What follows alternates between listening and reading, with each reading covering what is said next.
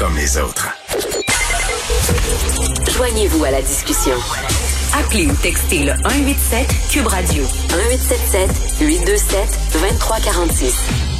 Alors, nous discutons avec Normand Lester, blogueur au Journal de Montréal, Journal de Québec, animateur ici du balado Normand Lester raconte. Euh, Normand, bon, les événements au Moyen-Orient, c'est vraiment le résultat d'une tempête parfaite. D'un côté, du côté palestinien, tu as l'autorité palestinienne qui est complètement discréditée, qui organise plus d'élections depuis 15 ans. Tu le Hamas qui roule des mécaniques pour montrer que c'est eux autres maintenant les grands défenseurs des Palestiniens. Et de l'autre côté, tu as Netanyahou qui lui aussi roule des mécaniques puis profite de la crise pour se refaire une image. Donc, euh, ça va pas très bien, là. Non, ça ça va pas très bien, sauf pour Netanyahou, hein, qui euh, il y, avait des négociations là pour le remplacer comme euh, premier ministre. Il y a eu quatre élections inconclusives en Israël depuis deux ans, puis on, s'en va vers une cinquième élection, mais là il y avait des d'autres partis qui essayait d'organiser une coalition pour remplacer Netanyahou. Et bien sûr, Netanyahou, lui, exploite à fond la crise actuelle. Hein. Il refuse, par exemple, tout cessez-le-feu. Il dit qu'il va donner aux Palestiniens une, une leçon là qu'ils vont euh, se rappeler. Oui, euh, ouais, mais l'autre côté, est-ce qu'ils veulent un cessez-le-feu, l'autre côté? Pardon? L'autre côté, est-ce qu'ils veulent un cessez-le-feu, eux autres aussi, là? Ça, ça prend deux euh, personnes pour euh, cesser le feu. ne disent rien, mais écoutez, euh, c'est même pas, c'est une organisation paramilitaire avec des roquettes improvisées. D'après moi, avec les quelques centaines de roquettes qu'ils ont tirées sur Israël, ils doivent plus en avoir beaucoup. Là, d'après moi, ils ont ils ont épuisé euh, leurs moyens, mais bien sûr, eux autres, eux autres non plus ne disent rien à ce niveau-là. Le, dire, l'État qui a la force et, regardez dans tous les conflits comme dans celui-là, hein, il y a maintenant euh, des centaines de morts du côté des Palestiniens et je pense qu'il y en a à peu près une vingtaine du côté euh, israélien. Et dans les quatre autres conflits depuis l'an 2000, donc la troisième intifada de 2000, le conflit de 2007, celui de 2014 et, et l'actuel, c'est toujours la même chose.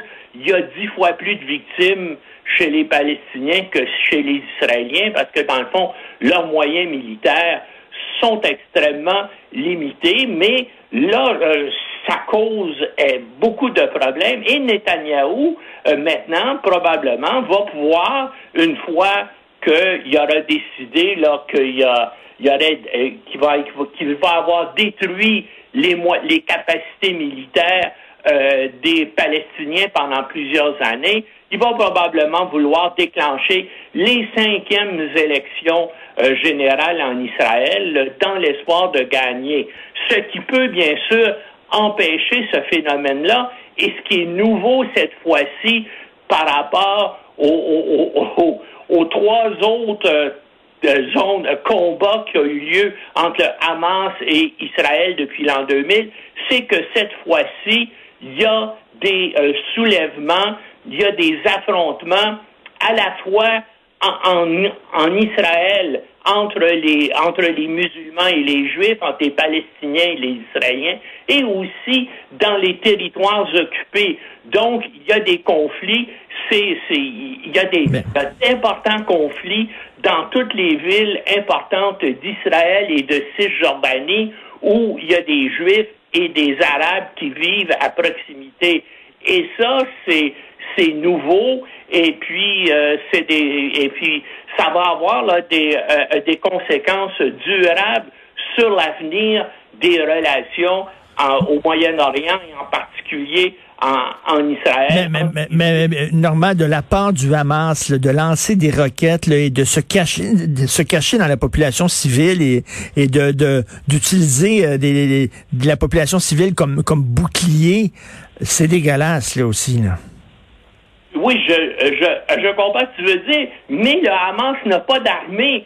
C'est, il, n'y a pas de base militaire euh, à Gaza. Alors, alors c'est sûr que ces moyens militaires sont répartis aussi dans la dans la population et même sous terre. Et c'est ça actuellement depuis à peu près 48 heures. Là, Israël essaie de détruire les installations souterraines du Hamas parce que le le Hamas c'est là qu'il a, qu'il, a caché ses moyens militaires, ses moyens de, de combattre. Et là, c'est ce que ce, qu'Israël est en train de dégrader euh, actuellement. Mais le, Hamas ne veut pas négocier avec Israël. Le Hamas souhaite la, la, la, disparition d'Israël, la destruction d'Israël.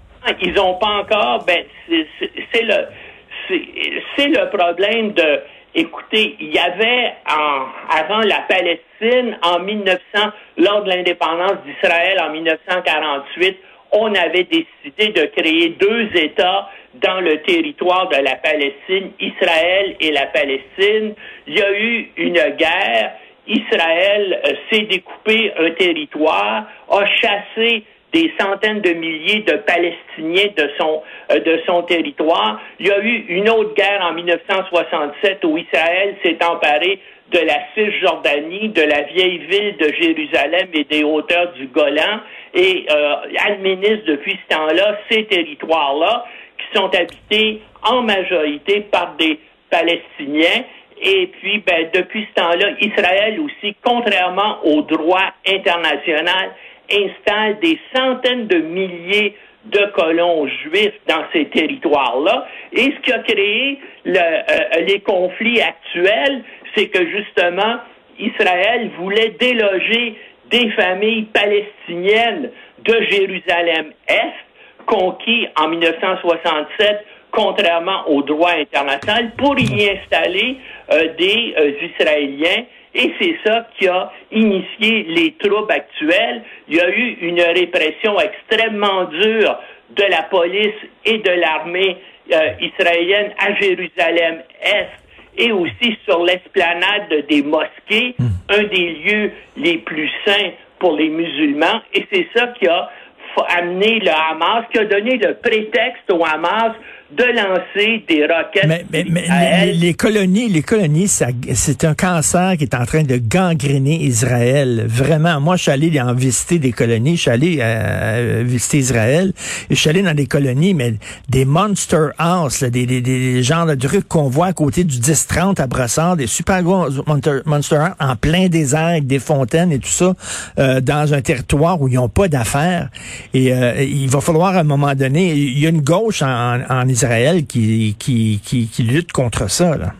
Oui, mais euh, le problème, pour l'ensemble, euh, pourquoi le problème ne se règle pas, c'est à cause de l'appui inconditionnel euh, des États-Unis à Israël. L'ensemble de la communauté internationale a dénoncé l'annexion de la vieille ville de Jérusalem à Israël, dénonce les colonies de peuplement euh, euh, juive en Cisjordanie, ce qui est totalement contraire au droit international dans un territoire conquis. Mais les États-Unis sont prêts à défendre inconditionnellement euh, Israël. Et, puis même, même les démocrates, même Biden.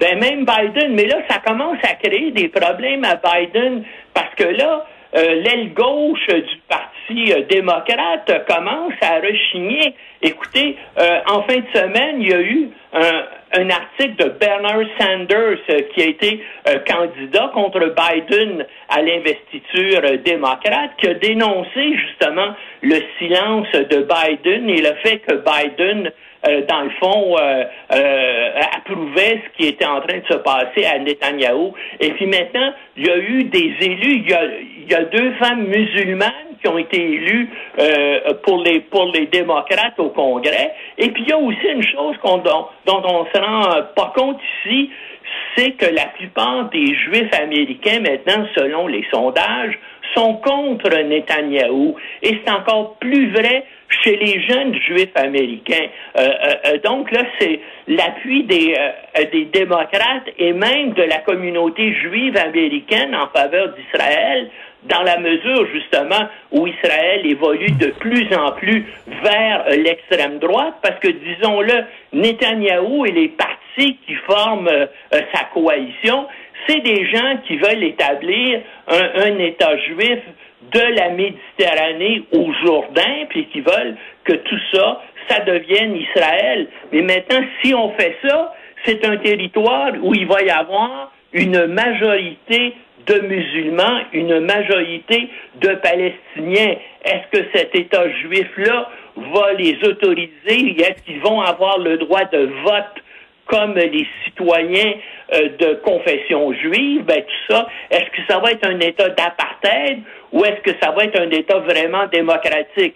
Si c'est un, État vraiment démocratique où il y a une majorité de musulmans, ben, euh, y a, euh, les, euh, les euh, juifs ont peu de chances de prendre ou, de conserver le pouvoir. Et malheureusement, cette situation-là, les, les Juifs en ont conscience, la démographie joue contre eux et les Palestiniens aussi. Euh, et, c'est un problème qui se réglera pas. Donc, on, s'en va malheureusement vers des vers des guerres en chaîne, vers des conflits euh, euh, sans fin dans cette région-là du monde.